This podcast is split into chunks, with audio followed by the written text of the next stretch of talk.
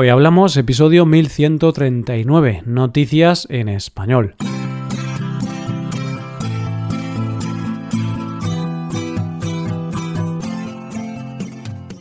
Bienvenido a Hoy Hablamos, el podcast para aprender español cada día. Si quieres ver la transcripción completa, las explicaciones y los ejercicios interactivos de este episodio, visita nuestra web hoyhablamos.com. Hazte suscriptor premium para acceder a todo ese contenido. Hola, oyente, ¿cómo estás? Ya estamos en julio y tengo que decirte que yo siempre he pensado que es el mes perfecto del verano. Es ya verano. No hay tanta gente como en agosto y cuando termina puedes decir que todavía queda un mes de verano. Empezamos con las noticias, oyente. En primer lugar, conoceremos la descripción perfecta del verbo amar. Después hablaremos de una iniciativa para leer personas y terminaremos con una nueva moda de las redes sociales. Hoy hablamos de noticias en español.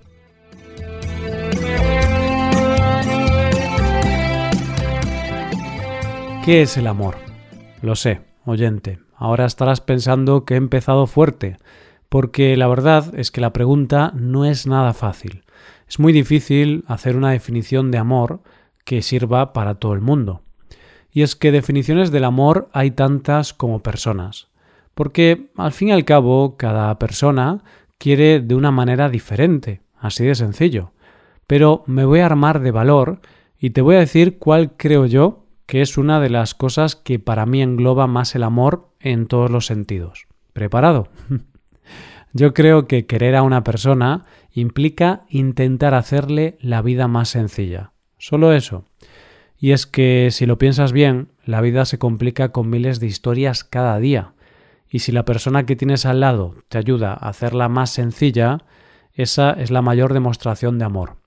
Y no te estoy hablando de grandes actos, sino de los pequeños detalles del día a día.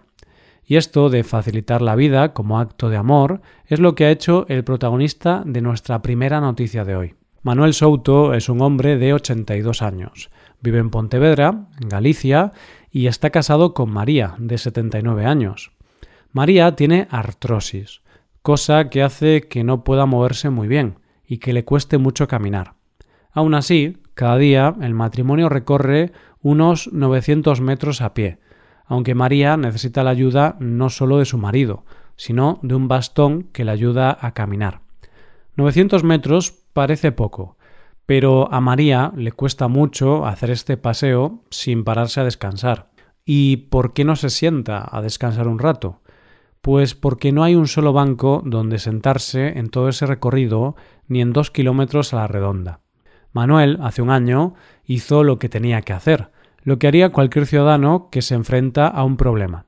Le escribió al ayuntamiento de la ciudad pidiéndoles que colocaran un banco para que su mujer y tantas otras personas se pudieran sentar a descansar.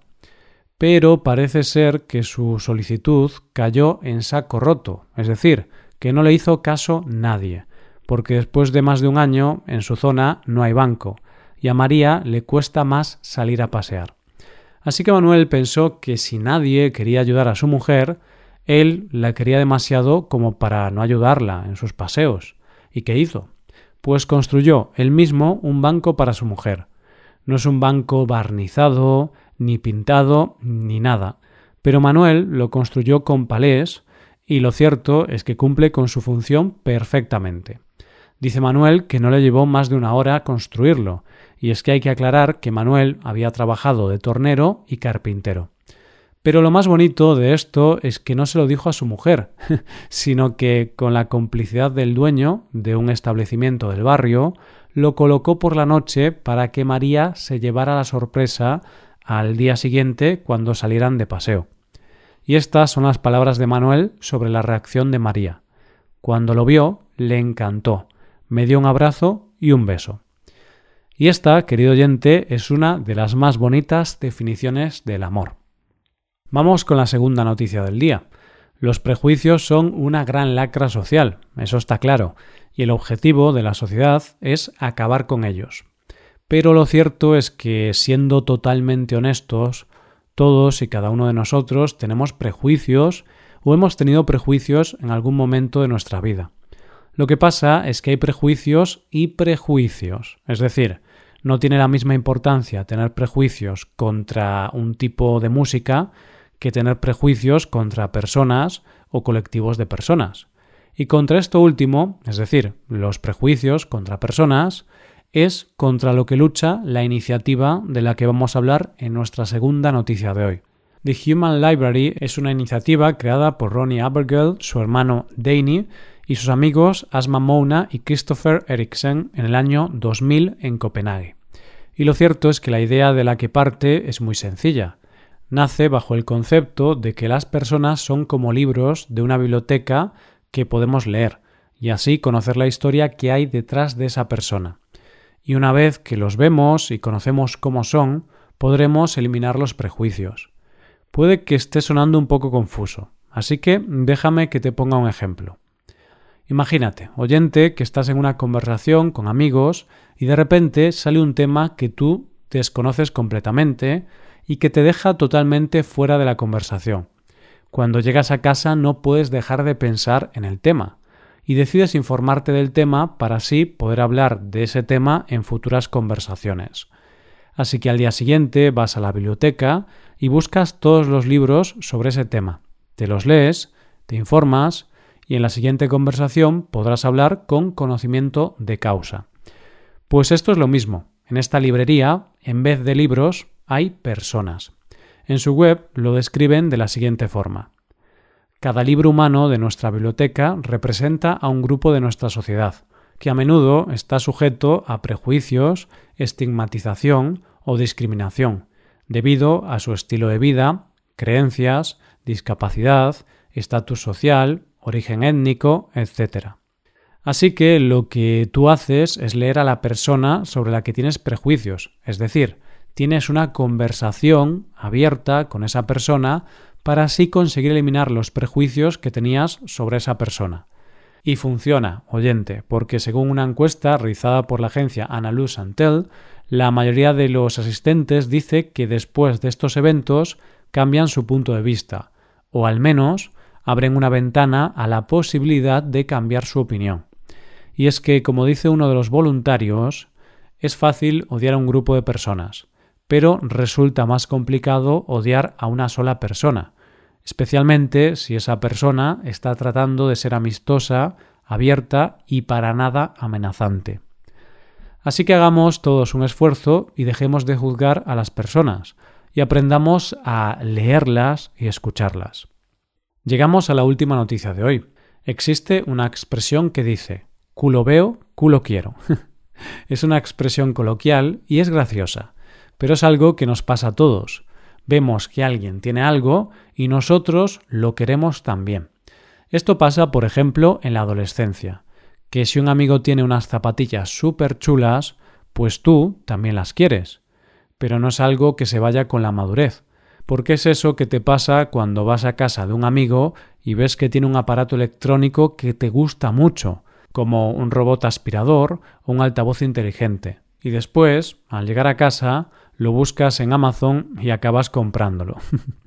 de esto no está libre nadie. Y para que veas un ejemplo, atento a nuestra última noticia de hoy, donde veremos algo que se ha puesto de moda en redes sociales.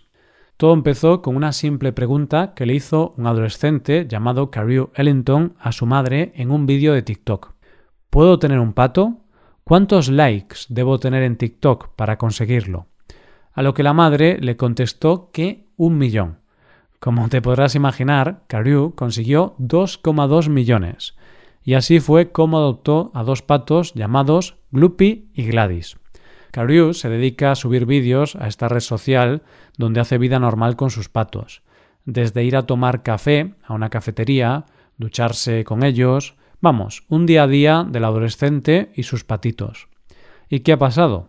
Pues como dice la expresión, culo veo, culo quiero, y de repente, sobre todo en Irlanda, hay un auténtico furor por tener patos como mascotas. Y aquí es donde empieza el problema. ¿Por qué?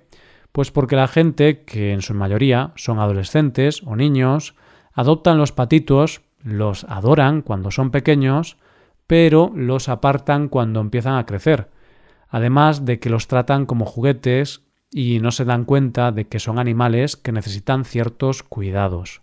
Y no te creas que es poca cosa, oyente, porque según dicen desde una ONG, hay tantos patos abandonados que ellos se pasaron varias noches recogiendo patos abandonados en las calles de Dublín. Y hay webs donde se venden por 5 euros. ¿En qué momento hemos llegado a un punto en que nos parece lógico adoptar un animal para hacer un vídeo en redes sociales y después abandonarlo en la calle? Yo no sé tú, oyente, pero a mí el mundo se me parece cada vez más a un capítulo malo de Black Mirror. Y esto es todo por hoy, con esto llegamos al final del episodio. Te recuerdo que en nuestra web puedes hacerte suscriptor premium para poder acceder a la transcripción y a una hoja de trabajo con cada episodio del podcast. Todo esto lo tienes en hoyhablamos.com.